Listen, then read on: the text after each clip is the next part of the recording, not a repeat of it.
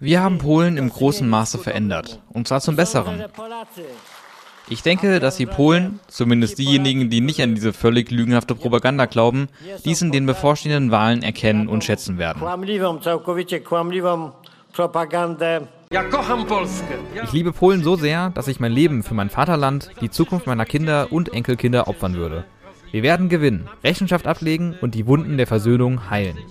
Jaroslaw Kaczynski und Donald Tusk, die beiden Hauptdarsteller der Wahl in Polen am Sonntag. Eine Richtungswahl, eine Richtungsentscheidung, sagen nahezu alle, die sich mit unserem Nachbarland beschäftigen. Zwei verschiedene Visionen von der Zukunft Polens. Darüber sprechen wir heute mit unserem Korrespondenten in Warschau, Gerhard Gnauk, mit der Politikwissenschaftlerin Maria Skora von der haben wir O-Töne bekommen und mit dem Vorsitzenden der deutsch-polnischen Parlamentariergruppe und dem ehemaligen CDU-Generalsekretär Paul Ziemiak.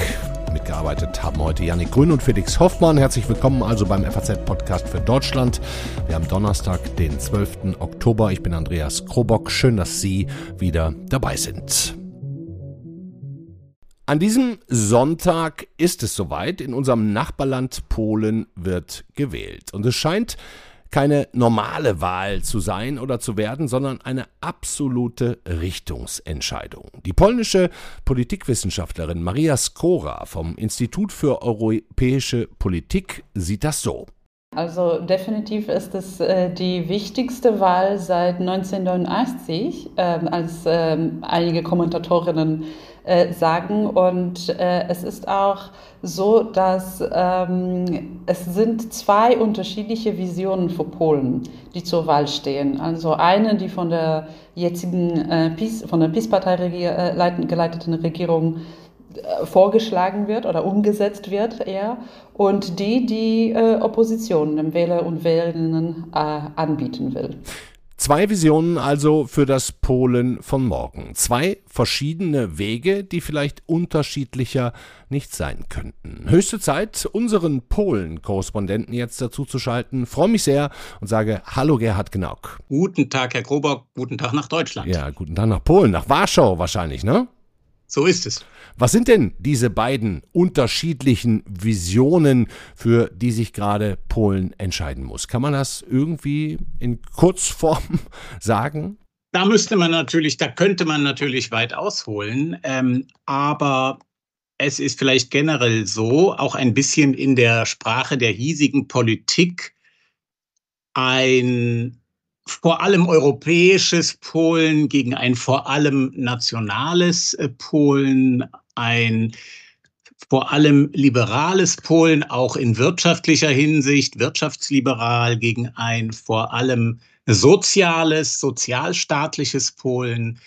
Ähm, also die nationale und sozialstaatliche Seite ist von der jetzigen Regierungspartei der PiS und die sozusagen die, wenn man so will, europäische und liberale Seite wäre die von der Opposition und äh, zum Beispiel der größten Partei der Bürgerplattform. Zu der dann eben Donald Tusk gehört. Ähm, Herr Genau, lässt sich denn im Moment anhand der Prognosen irgendwie absehen, wie das ausgeht, in welche Richtung das Pendel ausschlägt, oder ist das wirklich ein komplett offenes Rennen?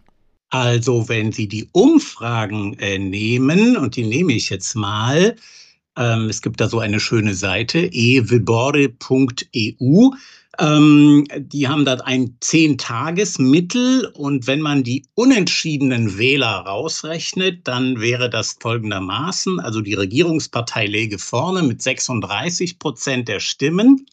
Ein, ein deutlicher Verlust gegenüber der letzten Wahl vor vier Jahren, aber damals hatte sie auch einen absolut historischen Sieg eingefahren. Wie viel hatten die da seinerzeit? Äh, da hatten die, ich glaube, 44 Prozent oder sowas. Ja, also CSU-Traumresultate äh, sozusagen. Ja. Wenn man so will, ja, wenn man so will. Also 36. Jetzt kommen wir zur Opp äh, Opposition, die große Partei, die Bürgerplattform 31 und dann ihre beiden Koalitionen potenziellen Koalitionspartner 10 und nochmal 10 Prozent macht 51 Prozent. Also das wären die Bürgerplattform und dann das Bündnis Dritter Weg und die Linke. Ah ja. Diese drei Parteien. He heißt das denn, dass es, wenn das so ausginge wie im Moment, dann eben auch diese Koalition aus der Bürgerplattform um Donald Tusk mit äh, den zwei kleineren Parteien entstehen würde? Ähm, diese Analytiker haben das auch umgerechnet in Mandate und kommen bei 51 Prozent der Stimmen nach dem Verfahren von Dormt, das wir ja auch in Deutschland haben, äh, auf nur 229 Mandate. Das wäre eines weniger als 50 Prozent. Oh.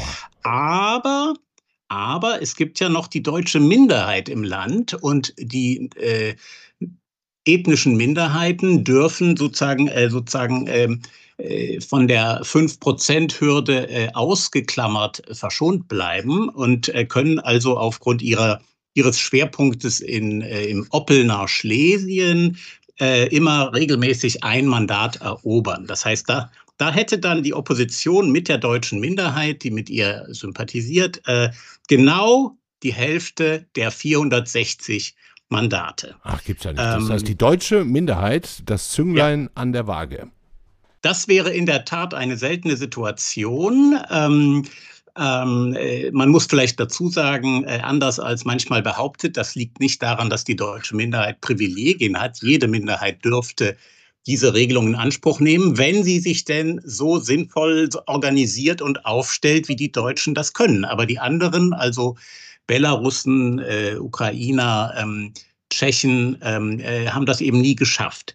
Ja, also das, das ist die eine Lage. Mhm. Und dann gibt es noch eine äh, Oppositionspartei, die ist rechts außen, manche sagen rechtsextrem, die nennt sich Konföderation.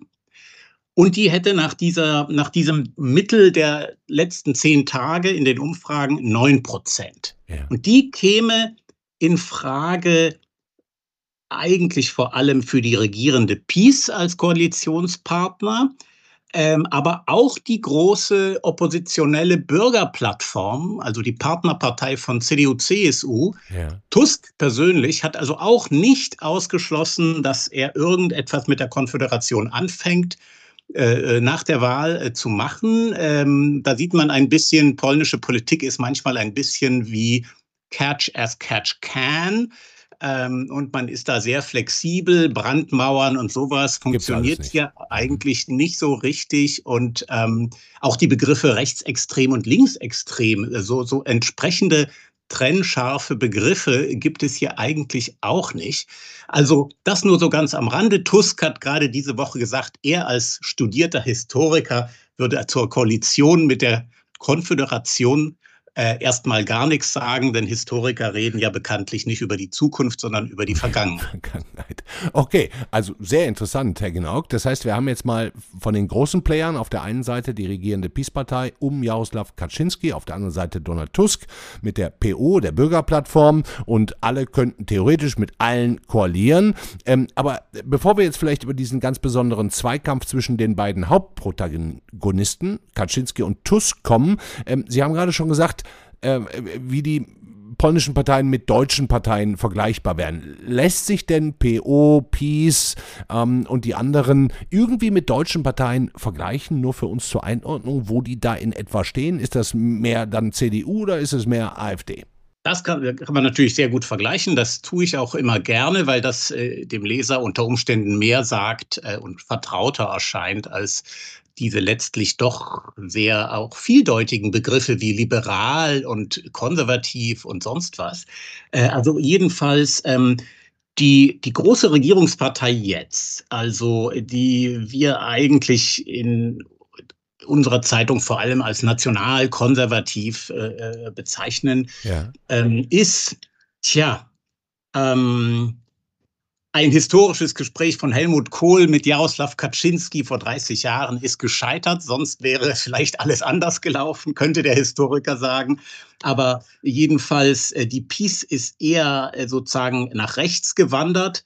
Sie hat ähm, ähm, in Fragen wie, sagen wir mal, Migration, äh, äußere Sicherheit, innere Sicherheit, ähm, in, in, mancher Hinsicht äh, sicher po Positionen, die rechts von der CDU sind, mhm. ähm, die vielleicht, äh, Stichwort Migration, nahe an der AfD wären, obwohl, wie wir wissen, in Deutschland ja da sich gerade vieles bewegt. Ähm, aber andererseits ist die PiS nicht wie die AfD sozusagen mit Putin-Verstehern äh, bestückt. Und deshalb äh, kann man sie also nicht so ganz eindeutig vergleichen. Okay. Ich würde nur sagen, die PiS und die AfD, sie, sie kritisieren sich nicht gegenseitig. Das ist schon mal interessant. Dann kämen wir zur Bürgerplattform von Tusk. Ähm, Bürger, in Deutschen gibt es ja nur einen Begriff Bürger, dagegen im Französischen oder Polnischen gibt es ja zwei verschiedene Begriffe, was wir mit Staatsbürger oder mit Besitzbürger wiedergeben. Ach, sozusagen Bürger. Ja, ist interessant. ja ah, natürlich. Ja, ne? ja, also ähm, Bürgerplattform meint den Staatsbürger, also seine Auffassung, seine Haltung, ne, seine, seine, seine Gesinnung so und, und so weiter. Mhm. Ähm, diese Bürgerplattform, ähm, äh, ich nenne sie liberal. Tusk ist auch seit, seit er politisch denken kann, sozusagen auch am deutschen historischen Liberalismus äh, geschult ähm, auch wenn sie eine Partnerpartei der CDU-CSU ist in der Parteienfamilie, also in der EVP. Und Tusk und Merkel waren auch ein sehr enges Gespann. Das heißt, die sind so eher in Richtung tatsächlich CDU dann auch, ne? Da, da ja, das kann man, das kann man so sagen. Und man könnte sogar sagen, beide große Parteien, die ja auch lange regiert haben in beiden Ländern, äh, äh haben sich ein bisschen über die Jahrzehnte nach links bewegt in manchen Positionen, gesellschaftspolitisch äh, äh, und, und anderem, was vielleicht ein Problem sein kann, dass sozusagen sich rechts eine Lücke auf der Szene äh, gebildet hat. Aber das äh, nur als Andeutung. Ah, ja. Ähm, und dann haben wir dann, noch die, die, die Kleinen, ne? also eben gesagt, eine genau. haben wir sehr weit rechts, auch noch von diesen Rechten noch weiter rechts. Und dann gibt es genau. noch zwei, die jeweils, ich glaube, Sie haben gerade gesagt, um die 10 Prozent liegen. Da, genau. lassen Sie mich raten, haben wir es dann mit eher liberalen oder linkeren Parteien zu richtig, tun. Richtig, richtig. Ähm, äh, zum einen die Linke oder manchmal nennt sie sich auch Neue Linke, äh, die ist historisch aus den Postkommunisten hergekommen, teilweise ähm, und ist alles in allem einfach eine gute Schwester der deutschen SPD. Ähm, und dann gibt es noch äh, dieses Bündnis Dritter Weg, das besteht aus zwei Teilen für diese Wahl, nämlich einmal eine ganz alte Bauernpartei, die eigentlich immer mit allen koalieren konnte, äh, wenn sie nur die Bauern angemessen gewürdigt sah. Und äh, die andere ist ein interessantes neues Phänomen, äh, nennt sich Polen 2050, hat ein Publizist gegründet, der äh, nicht nur sehr gut reden und schreiben kann, ähm, sondern auch ähm, der Positionen hat, die teilweise grün, teilweise christlich, jedenfalls politisches Zentrum sind. Ah, also Schwarz-Grün so ein bisschen, so wie die Koalition wenn man so in Hessen. will, wenn man mhm. so will, gute Idee, gute Idee. Also, aber so reine Grüne wie bei uns gibt es gar nicht. Gibt es eigentlich traditionell im ganzen postsozialistischen Osteuropa, Mittel- und Osteuropa nicht. In der Tat, die hatten dort immer ein Problem, äh, mit ganz wenigen Ausnahmen, die auch schon wieder weg sind. Ähm, in der Tat, also hier war sozusagen äh, umweltgrüne Proteste sozusagen äh, unter der Diktatur waren gegen die Kommunisten, die ja auch die Umwelt schrecklich zerstört haben. Äh, und wenn die Kommunisten weg waren, waren die Grünen dann auch weg und sozusagen eine andere gesellschaftliche Entwicklung als in Westdeutschland. Okay, dann lassen Sie uns doch mal, lieber Herr Genau, vielen Dank schon mal für diese Einordnung zu den beiden Hauptprotagonisten Kaczynski genau. und Tusk kommen und hören dazu ja. nochmal kurz die polnische Politikkennerin Maria Skora. Was hier zu ergänzen wäre, ist, dass es, ähm, dass es äh, einen Streit ähm, zwischen Donald Tusk und Jarosław Kaczynski gibt. Also sie sind politische Gegner seit Ewigkeit, aber vor allem nach 2010, also nach der Katastrophe in Smolensk, ist diese ähm, Auseinandersetzung noch äh, tiefer, schwieriger, heftiger geworden. Und es ist, ähm, es gibt da eine ganz klare persönliche, also personale Dimension. Skora sagt, Tusk und Kaczynski sind sich seit über zehn Jahren alles andere als grün. Herr Genauk, ähm, jetzt sind Sie wieder dran. Was ist los zwischen den beiden? Ich würde zu der Aussage der polnischen Gesprächspartnerin noch hinzufügen, etwas anderes, nämlich eine gemeinsame Wurzel haben die beiden, Tusk und Kaczynski, also der eine 66, der andere Kaczynski 7, äh, 74 Jahre alt. Ähm, sie kommen beide aus der polnischen Bürgerrechtsbewegung, äh, also schon Ende der, also um 1980 waren sie dabei, waren dann in der großen Solidarność, der größten Oppositionsbewegung des Ostblocks faktisch. Ah, da waren die noch Seite an Seite. Da waren sie noch Seite an Seite. Da hatte man vielleicht, okay, ansatzweise schon gewisse andere Gedankengebäude im Kopf, ja, aber man hatte auch ein gemeinsames Problem, einen gemeinsamen Gegner, eben die Diktatur äh, und was sie alles mit den Menschen äh, angestellt hat. Ähm, und da waren sie zusammen. Dann kam natürlich das Jahr 89 und da haben sich natürlich die Fronten neu äh, sortiert. Äh, und äh, da ging es zum Beispiel darum, wie geht man jetzt mit den Kommunisten um? Erlaubt man denen jetzt einfach in ihren Ämtern zu bleiben und sich jetzt umzubenennen in Sozialdemokraten? Dürfen die da einfach weitermachen? Muss man die, muss man die durchleuchten? Nicht wahr? Also ein bisschen die Probleme wie in der ehemaligen DDR, ähm, nur deutlich, vielleicht noch schärfer äh, ausgetragen. Und dann kam Smolensk auch ein volles polnisches Regierungsflugzeug mit 96 Personen des öffentlichen Lebens, darunter Staatspräsident Lech Kaczynski und seine Frau, ist abgestürzt in Russland auf dem Weg zu einer Gedenkfeier. Daraus wurde eine tiefe neue politische Auseinandersetzung.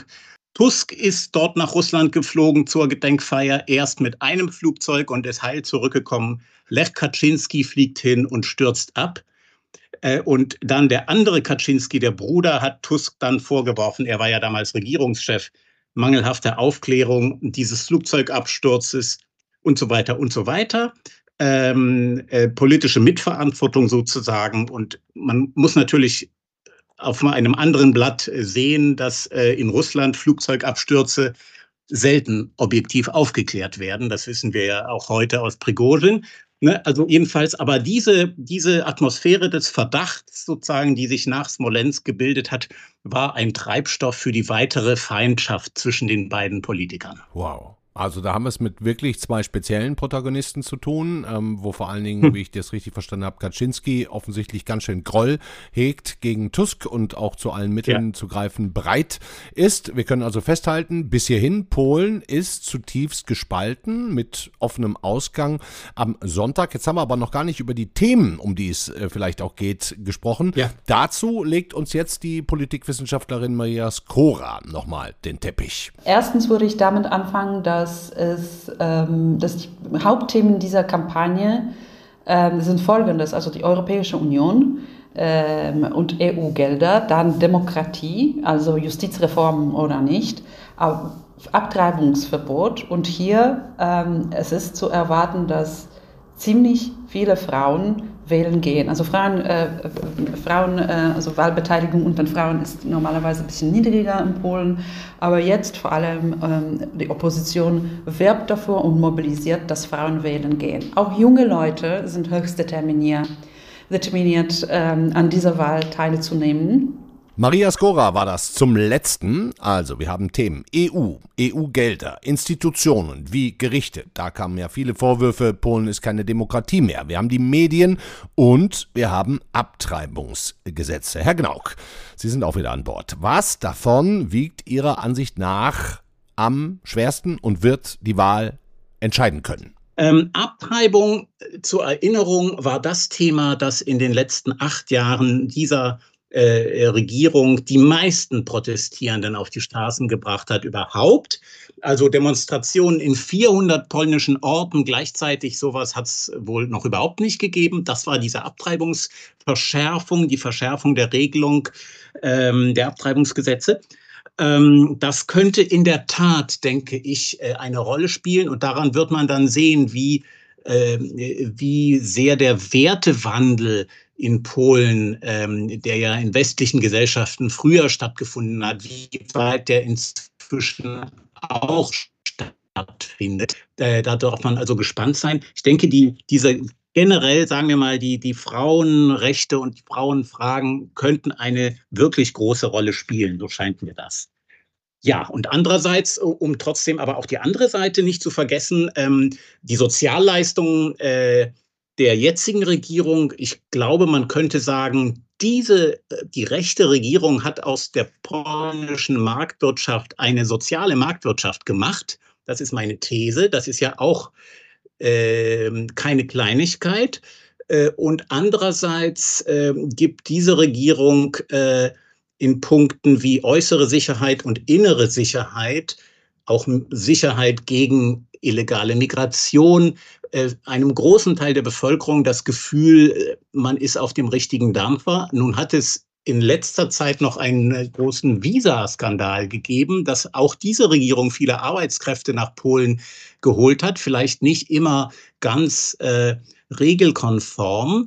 Aber ähm, das hat auch nicht so sehr eingeschlagen, wie die Opposition vielleicht gehofft hat. Ähm, zumal ja Polen auch inzwischen so weit ist wirtschaftlich, dass es auch großen Arbeitskräftemangel hat. Und deshalb hat diese Regierung gesagt, wir holen uns vor allem die, von denen wir glauben, dass sie sich besser integrieren als, sagen wir mal, mh, mm, nun, Leute aus dem Maghreb, also aus dem Mittelmeerraum und Nahost, sondern wir holen vor allem Filipinos, Vietnamesen, Inder, Zentralasiaten, Türken, die sich ja in Deutschland auch recht gut integriert haben, äh, die holen wir uns alle. Äh, und ähm, die Frage ist nur, lief das immer regelkonform ab und äh, wurde vielleicht auch irgendwo mal Schmiergeld gezahlt? Herr Gnauk, wir haben lange gesprochen. Wir sind gespannt auf Sonntag. Ähm, wir werden jeder Hörer wird es auf Faznet und dann auch spätestens am nächsten Tag in der Zeitung nachlesen können. Sie werden eine Menge zu tun haben. Ich wünsche Ihnen alles Gute dabei. Beste Grüße nach Warschau. Herzlichen Dank. Grüße zurück nach Deutschland. Ich finde es jetzt echt ziemlich gut, einen Mann aus der deutschen Politik bei uns zu begrüßen, der in letzter Zeit vielleicht bundesweit so ein bisschen abgetaucht ist. Er war bis Mitte letzten Jahres noch Generalsekretär der CDU, wurde dann mehr oder weniger, um es mal vorsichtig auszudrücken, von Friedrich Merz ausgetauscht und hat sich entschieden, einen Schritt zurück zu machen. Zum einen ist er natürlich noch Bundestagsabgeordneter, aber er ist auch von der Bundespolitik in die Landespolitik gegangen, nämlich nun Generalsekretär der CDU in NRW, quasi also rechte Hand von Hendrik Wüst, dem regierenden Ministerpräsidenten. freue mich sehr. Jen Dobry, Paul Ziemiak. Dzień dobry, hier ist Paul Ziemiak. heißt es eigentlich richtig Jen Dobry oder Dobry Jen? Ich habe es bis heute noch nicht richtig verstanden. Äh, Dobry Jane sagt man, wenn man sagt, der Tag ist gut, aber Jane Dobry sagt man zur Begrüßung. Zur Begrüßung. Wie gut sprechen Sie noch Polnisch? Ich würde sagen, ich äh, spreche noch sehr gut, aber wenn ich mich selbst höre, dann denke ich mir, Mann, Mann, Mann, da hat aber jemand verdammt viel Akzent. ähm, fühlen Sie sich, wenn ich es mal gerade nochmal äh, rekapituliere mit der Einleitung, die ich gerade gesagt habe, Schritt zurück nach vorne, korrekt beschrieben eigentlich, Herr Ziemiak? Ja, wir arbeiten ja hier sehr, sehr gut zusammen in Berlin. Ich bin ja hier in Bundestagsabgeordneter, ich bin CDU-Bezirkschef, auch äh, im Bezirksverband von Friedrich Merz und ähm, haben ein sehr, sehr gutes Verhältnis. Deswegen, das, was Sie gesagt haben in Ihrer Anmoderation, ist äh, nicht ganz richtig. Äh, und äh, wir sind ja voll da. Und das sieht man schon daran, dass die FAZ über uns berichtet. Da haben Sie recht. Herr Ziemiak, wir beide mit polnischen Wurzeln, habe ich schon zu Beginn ähm, gesagt, kommen hier heute zusammen, über die deutsch-polnischen Beziehungen zu sprechen, die Bedeutung auch der Wahl am Wochenende in Polen. Wie nah verfolgen Sie das? Wie wichtig ist Ihnen das? Ja, das ist sehr wichtig, weil es unser großes Nachbarland im Osten ist und persönlich natürlich verfolge ich es, weil es mein Geburtsland ist und ich eine ganz besondere Beziehung zu diesem Land habe. Und als Vorsitzender der deutsch-polnischen Parlamentariergruppe geht es darum, wie sehen eigentlich die deutsch-polnischen Beziehungen in Zukunft aus. Und davon hängt sehr viel ab an diesem Wochenende. Ja, hängt viel auch vielleicht sogar für die EU von ab. Wollen wir jetzt gleich vielleicht in Ruhe drüber sprechen. Sie sind ja auch in der schönen Stadt Stettin geboren, war ich schon. Sie sind inzwischen inzwischen 38 Jahre jung. Wie ist denn Ihr Verhältnis aktuell zur alten Heimat, zu Polen? Sehr, sehr gut. Es ist ja mein Geburtsland und das wird auch immer so bleiben. Ich spreche Polnisch und verfolge natürlich die Politik dort, die auch entscheidend ist für die Frage der Europäischen Union denn Polen ist ein großer Spieler in der Frage der europäischen Familie und wir sollten mehr auf Polen schauen, als wir es bisher tun. Das sehen wir auch an den Umfragen, die es gibt, dass viel mehr Polen nach Deutschland schauen als Deutsche nach Polen. An welchen Stellen, Herr Ziemiak, hakt es denn am meisten zwischen Deutschland und Polen? Momentan ist die Situation sehr, sehr schwierig, weil auch antideutsche Töne im polnischen Wahlkampf an, äh, angeschlagen werden. Das äh, lesen wir hier, das hören wir und das macht mich auch persönlich traurig, wenn das so ist. Aber grundsätzlich sind die Beziehungen äh, sehr gut und wir können sie auch noch weiter verbessern. Welche Probleme haben wir? Auf der einen Seite geht es um das Leben des deutsch-polnischen Nachbarschaftsvertrages, beispielsweise um die Frage des deutschen Sprachunterrichts in Polen auch für die deutsche Minderheit. Und auf der anderen Seite geht es um den polnischen Sprachunterricht hier in Deutschland für die Polonia. Da gibt es große Probleme und äh, unzureichende Finanzierung. Das ist, ist für diejenigen, die betroffen sind, sehr, sehr wichtig. Ferner geht es auch um die Frage der, des gemeinsamen Engagements für die Ukraine, die von Russland überfallen wurde. Mhm. Und es geht beispielsweise um Symbolik, Symbolik dahingehend, dass es in Berlin einen Ort braucht, der den polnischen Opfern des Nationalsozialismus gewidmet ist. Den gibt es bis heute nicht und daran arbeiten wir. Das ist ein langer Weg. Wie ich finde, müssen wir diesen auch verkürzen. Also es gibt sehr, sehr viel zu tun. Wie wichtig würden Sie die polnisch-deutsche Beziehung innerhalb der EU und Europas einordnen? Also viele sagen ja Deutschland, Frankreich, das sind die ja. ganz großen Player und die ganz wichtigen Player in der EU. Und es gibt aber auch nicht wenige, die sagen, naja, wenn zwischen Deutschland und Polen die Dinge nicht stimmen, dann ist das auch ein riesiges Problem. Wie würden Sie das einordnen? Ich teile das. Das ist ein, ein großes Thema. Wir haben immer, wie Sie es richtigerweise gesagt haben, gesprochen von der Achse Paris Berlin, deutsch-französische Freundschaft ist unglaublich wichtig. Daran arbeiten wir. Das ist auch wichtig für die nächsten Generationen. Aber genauso wichtig ist die Achse Berlin-Warschau. Hm. Und am besten bringen wir alles zusammen. Und das hat auch einen Namen. Das nennen wir das Weimarer Dreieck. Hm. Und das muss mit Leben wieder belebt werden. Und wenn ich mir wenn ich den Blick nach Frankreich richte, dann sehe ich, dass wir eine gemeinsame parlamentarische Versammlung haben zwischen Deutschland und Frankreich ich würde mir das auch wünschen äh, für das Verhältnis Deutschland und Polen. Eine gemeinsame parlamentarische Versammlung. Wer, wer, wer würde das und könnte das entscheiden? Das können die beiden Parlamente gemeinsam miteinander entscheiden. Dafür sind natürlich auch Gespräche zwischen den beiden Regierungen notwendig. Und das wäre mein Ziel, auch langfristig in diesen Beziehungen. Äh, das wäre gut, wenn wir auf parlamentarischer Ebene, äh, auf parlamentarischer Ebene diese Beziehungen stärken. Und daran sollten wir arbeiten. Dafür ist jetzt gerade im Wahlkampf kein Platz, um so etwas zu diskutieren. Aber ich hoffe, wir gehen es bald an. Und da würden Sie auch mitmachen dann? Selbstverständlich. Hm. Ich meine, Sie werden ja als Vorsitzender dieser deutsch-polnischen Parlamentariergruppe mit allen Themen vertraut sein. Sie haben auch gerade schon ein paar Beispiele gegeben. Gibt es vielleicht noch ein ganz konkretes Beispiel, an dem sich gerade eben Wunsch und Wirklichkeit, Gemeinsamkeit und Trennlinie auch ablesen lassen würde?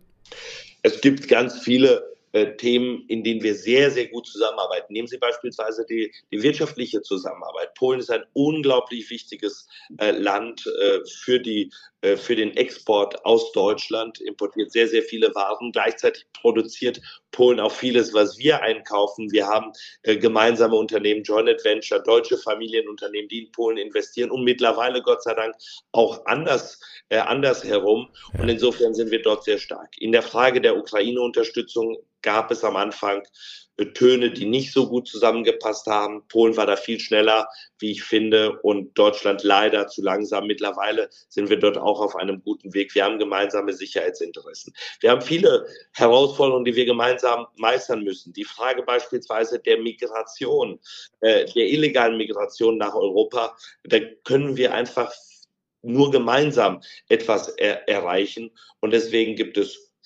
gute Fortschritte. Und auf der anderen Seite, glaube ich, können wir in der Frage gemeinsame Investitionen in gemeinsame zum Beispiel Bildungseinrichtungen, in engere militärische Zusammenarbeit noch sehr viel tun. Und nehmen Sie beispielsweise den Infrastrukturausbau in der Grenzregion. Äh, da fehlt es doch noch an einigen Dingen und daran sollten wir auch arbeiten. Und ich persönlich würde mir auch wünschen, um Sie etwas ganz Simples zu sagen, auch der Infrastruktur zwischen Berlin und Warschau. Warum äh, kann, äh, kann dort nicht ein gemeinsames Projekt stattfinden, das sich sehr viel schneller ähm, und bequemer von Berlin nach Warschau fahre, übrigens auch ohne ein Flugzeug zu benutzen, indem es eine direkte ICE-Verbindung gibt, Berlin-Warschau. Ja, warum ist es nicht so? Was glauben Sie? Weil daran nicht äh, richtig gearbeitet wird. Äh, dafür braucht man ja keine besonderen Kenntnisse aus der Atomphysik, äh, sondern einfach politischen Willen und äh, das Geld muss man zur Verfügung stellen und daran arbeiten. Und das, ähm,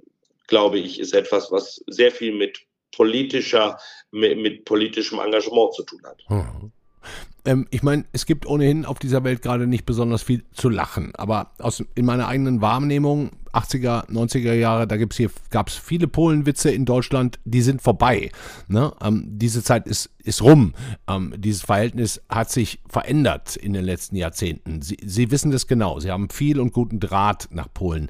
Ähm, was erwarten die eigentlich von uns? Jetzt mal umgedreht. Was sind da eigentlich die größten Vorwürfe der Polen an Deutschland, mal abseits von Reparationszahlungen? Und was sind die größten Vorurteile? Ich glaube, es dreht sich immer wieder um einen Punkt. Und das heißt Augenhöhe. Aha. Respekt. Politik, mhm. Respekt übrigens, unabhängig mit welcher Partei Sie sprechen. Sie erwarten, dass Deutschland Polen auf Augenhöhe wahrnimmt. Und wenn der Bundeskanzler beispielsweise in die Ukraine reist, andere Staats- und Regierungschefs mitnimmt, durch Polen reist und nicht auf die Idee kommt, den polnischen Staatspräsidenten oder den polnischen Premierminister zu fragen, ob sie mit ihm reisen wollen, nachdem er durch ihr Land reist, dann ist das, glaube ich, ein gutes Beispiel dafür, was die Polen bemängeln, was wir ändern sollten. Also das wird dann als Affront quasi wahrgenommen. Das ist so. Und Polen ist ein starkes Land, Polen ist auch ein stolzes Land. Und äh, man sollte Polen als großen Bruder im Osten äh, behandeln und, äh, und die Freundschaft pflegen. Und äh, deswegen würde ich mir auch wünschen, dass wir viel häufiger Regierungskonsultationen äh, haben, also gemeinsame Kabinettssitzungen. Wir deutsche Ministerinnen und Minister fliegen bis nach Japan, was gut ist. Aber dann sollte der Weg auch nach Warschau nicht zu weit sein. Hm. Kommen Sie, Herr Ziemerk, wir machen noch ein bisschen Wunschkonzert. Ähm, wünschen sich die Polen Ihrer Meinung nach eigentlich eine andere deutsche Regierung als die aktuelle Ampel? das ist eine Frage, die ich Ihnen nicht beantworten äh, kann. Und ich will auch nicht Parteipolitik vermischen äh, und dann unter dem Deckmantel, das wünschen sich die Polen. Die Polen haben ihre Wahlen, die Polen entscheiden souverän über, ihre eigene, über ihr eigenes Parlament und damit über ihre Regierung. Und wir tun das in Deutschland auch. Und ich sage Ihnen als deutscher Politiker, eine andere Bundesregierung würde uns in vielen Dingen weiterbringen. Aber dafür stehen dann die nächsten Bundestagswahlen an. Ja, hätte mich jetzt auch gewundert, wenn Sie was anderes gesagt hätten. Jetzt, jetzt dürften Sie noch sagen, wenn Sie wollten, was Sie sich wünschen und erwarten von der Wahl in Polen am Wochenende. Haben Sie da Präferenzen? Ja, wir haben, wir haben, äh, wir haben ja eine Partnerpartei als Union. Wir kennen viele Politikerinnen und Politiker der Opposition. Ja, von und Donald Tusks Partei, genau die ja, Bürgerkoalition. Und arbeiten, und arbeiten auch sehr gut im Europäischen Parlament zusammen. Und gleichzeitig, und das will ich, das will ich sagen, haben wir auch gute Beziehungen zu denjenigen, die heute regieren in vielen alltäglichen Fragen. Als wir noch, meine Partei in Deutschland noch regiert hat, haben wir viele Dinge auch gemeinsam gut gelöst. Und deswegen äh, hat die EVP eine Meinung. Aber ich finde nicht, dass jetzt deutsche Politikerinnen und Politiker kurz vor der Wahl sich einmischen sollten äh, in die souveräne Entscheidung des polnischen Volkes. Wenn wir dann nochmal, Sie haben ja gerade gesagt, wir müssten in Deutschland ja eigentlich auch bald mal wählen, richtig, in zwei Jahren. Ähm, steht aus Ihrer Sicht eigentlich schon glasklar fest, dass Friedrich Merz der CDU-Kanzlerkandidat wird? Zumindest die Fragen der Kanzlerkandidatur sind kein Kernbestandteil deutsch-polnischer Beziehungen. Und wenn Sie wenn Sie mit, wenn Sie jetzt auf die Lage in der Welt schauen, glaube ich, dass wir zu Recht sagen müssen, wir haben jetzt so viel zu tun. Wir haben keine Zeit für parteipolitische Diskussionen, auch nicht über Personalien zu diskutieren. Ja. Jetzt geht es darum, ganz, ganz große Fragen der Migration, der wirtschaftlichen Stabilität in Europa, aber auch beispielsweise der Frage der Ukraine und der Situation in Israel gemeinsam anzugehen hm. und nicht über Personen zu diskutieren. Okay, Herr Ziemerk, verstehe ich. Ähm, äh, gute Antwort. Ich mache noch einen zweiten Versuch. Ich erinnere mich Ministerpräsident Henrik Wüst. Sie sind der Generalsekretär. Der hatte sich vor ein paar Wochen mit einem Gastbeitrag hier in der FAZ, den ich natürlich auch nochmal für alle verlinke, die das nachlesen lesen wollen, quasi selbst in Stellung gebracht als Kanzlerkandidat. Ich frag's mal so, Herr Ziemiak. Sie erleben Wüst ja nahezu täglich. Würden Sie ihm denn das Kanzleramt zutrauen? Das liegt in der Natur der Sache, dass wenn jemand beispielsweise Fraktions- und Parteivorsitzender ist, der, der CDU äh, und der CDU-CSU-Bundestagsfraktion, wenn jemand Ministerpräsident ist eines so großen Landes, dann sind das immer Themen, die diskutiert werden von den Medien, so wie Sie das jetzt auch gerade tun. Und insofern verstehe ich das, aber sage Ihnen, gerade haben wir in Deutschland ganz andere Herausforderungen, auf die wir die volle Konzentration legen. Ja, verstehe ich gut. Dankeschön, lieber Paul Ziemiak, für dieses sehr nette und auch sehr erhellende Interview, vor allen Dingen über die deutsch-polnischen Verhältnisse. Dankeschön, beste Grüße. Danke Ihnen, alles Gute. Das war's für heute. Morgen beschäftigen wir uns hier in der Sendung wieder mit Israel, dem Schrecken und den Folgen in Nahost. Heute lege ich Ihnen noch unsere Folge des Auslandspodcasts FAZ Machtprobe ans Herz über Polen mit dem Titel Frei, aber nicht fair. Da bekommen Sie noch tiefgehendere Infos als heute. Hängt in den Shownotes. Also Ihnen einen schönen Abend für heute. Machen Sie es gut. Hoffentlich bis morgen. Ciao.